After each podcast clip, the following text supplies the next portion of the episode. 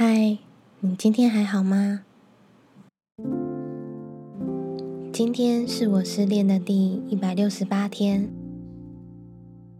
上礼拜我做了一个梦，醒来的时候比闹钟早了一个多小时，而且梦里的感受很真实，强烈到醒来后感觉整个人都还在情绪里，我就哭了。在梦里发生了一些事，我忘了为什么和家人起了争执，他们全部都无法理解我。我一直努力解释，但他们不止没办法理解，而且甚至越解释误会越深，认为我是一个很糟的人。我当然是又急又生气，觉得跟自己这么亲近的人，怎么可以这样误解我？我开始摔东西，而且边哭边摔，摔了很多东西，却也没有办法让状况变好。惊醒后，我就不断的想，为什么在梦里我会疯狂的摔东西？我感觉那时候的自己在愤怒底下，好像还有其他的情绪，像是悲伤啦、绝望。很无助的感觉。我突然理解，我不是想要威胁他们而摔东西，而是在那个当下，我想不到可以用其他方式来跟他们表达我的感受。我被困住了。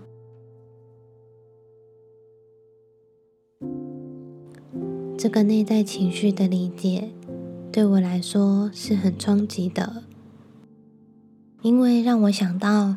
过去跟前伴侣也曾有过类似的情境，没办法跟最亲近的人解释误会的感受。梦让我再一次经验这些情绪，也从中理解了一点过去，也理解了一些偶然和必然的发生。我想我的梦可能在提醒我，有哪些被我漏掉的部分，也让我去谅解。某些以前过不去的片段，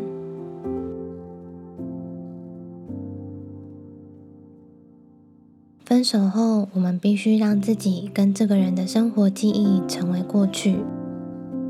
我们情感的深度和记忆是很有关系的。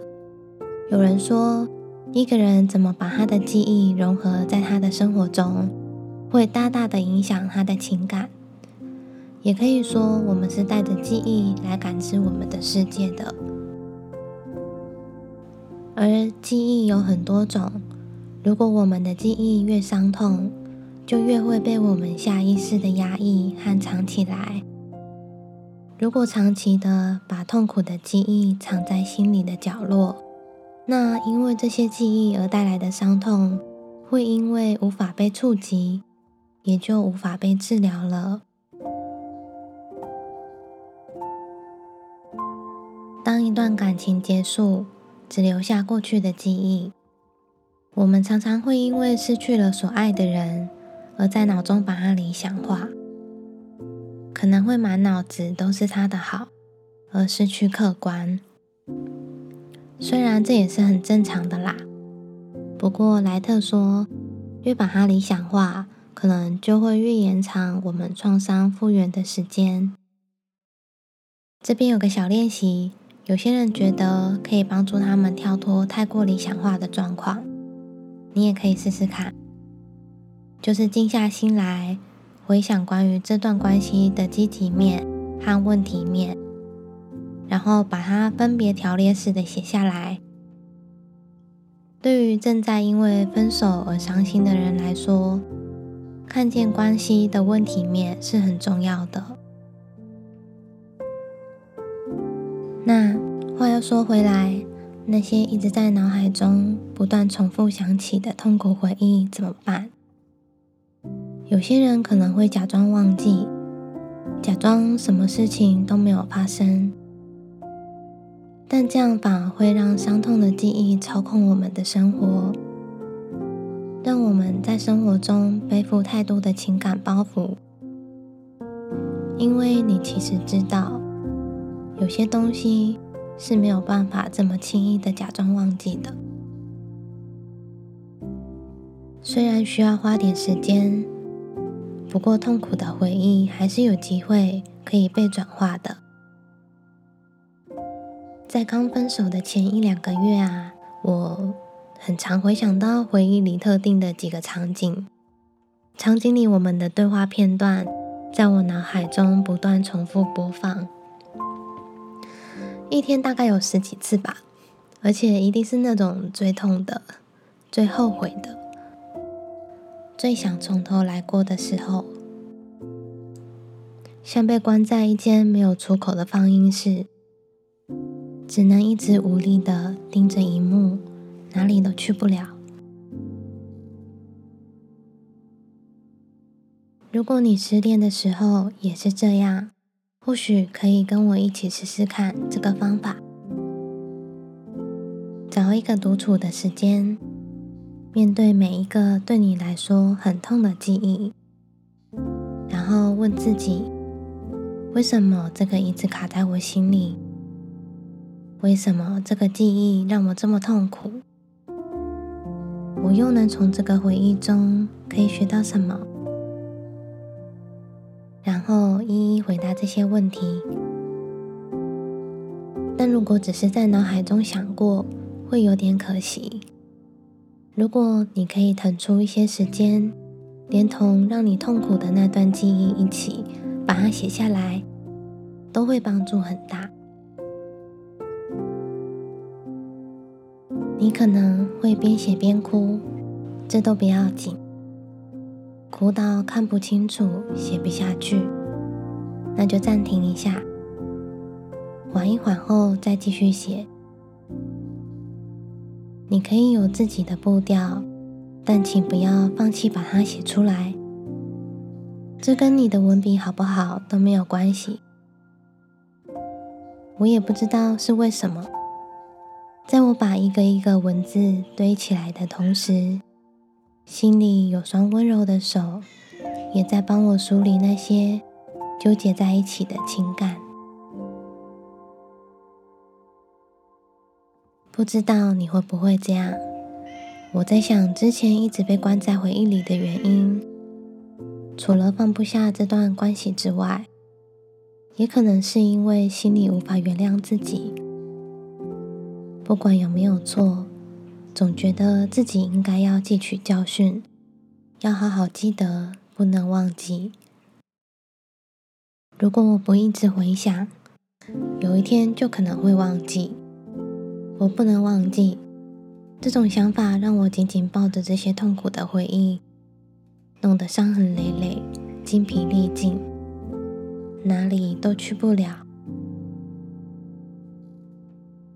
但是，当一个个纠结在心里的记忆都写完了，我知道他们放在这本笔记里，也不怕弄丢，也不怕忘记了。好像不知不觉把身上沉重的包袱卸下了一点，身体也轻了一些。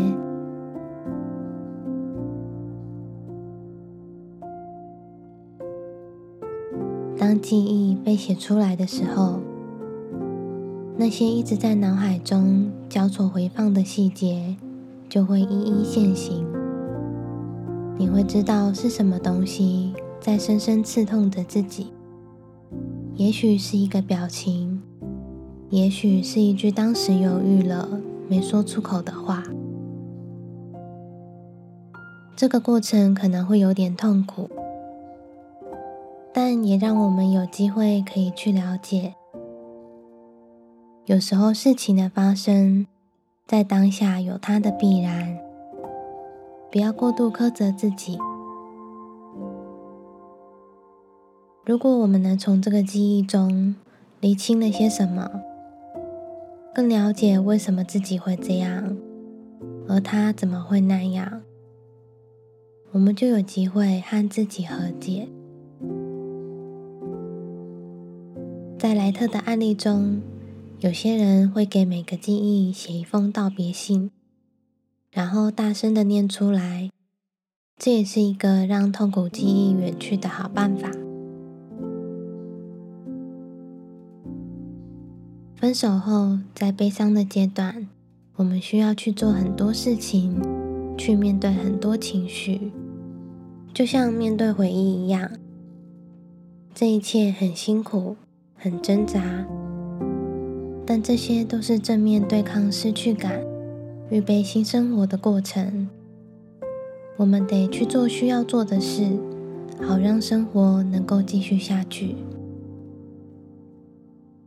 如果我们否认悲伤，把生活中任何不愉快的事情都推出生命，那我们就只能凭着运气，被动的在情绪的河流中载浮载沉。悲伤的治疗是需要承认并面对痛苦。这样可以让我们在河流中设定一个航程，记录现在的激流和波浪的走向，让我们能够慢慢划桨前进，而不至于失去方向。当悲伤进入你的生命，你就像进入了一个充满阴影的山谷。这是一个漫长的过程。随着时间的推进，悲伤的感觉也会不同，会带来一些改变。它进出你的生命是自然的，也是正常的。希望我们都能在伤痛中找到前进的方向，慢慢的划过悲伤的山谷。那今天就先到这里喽。要记得好好照顾自己哦，我们下次见，拜拜。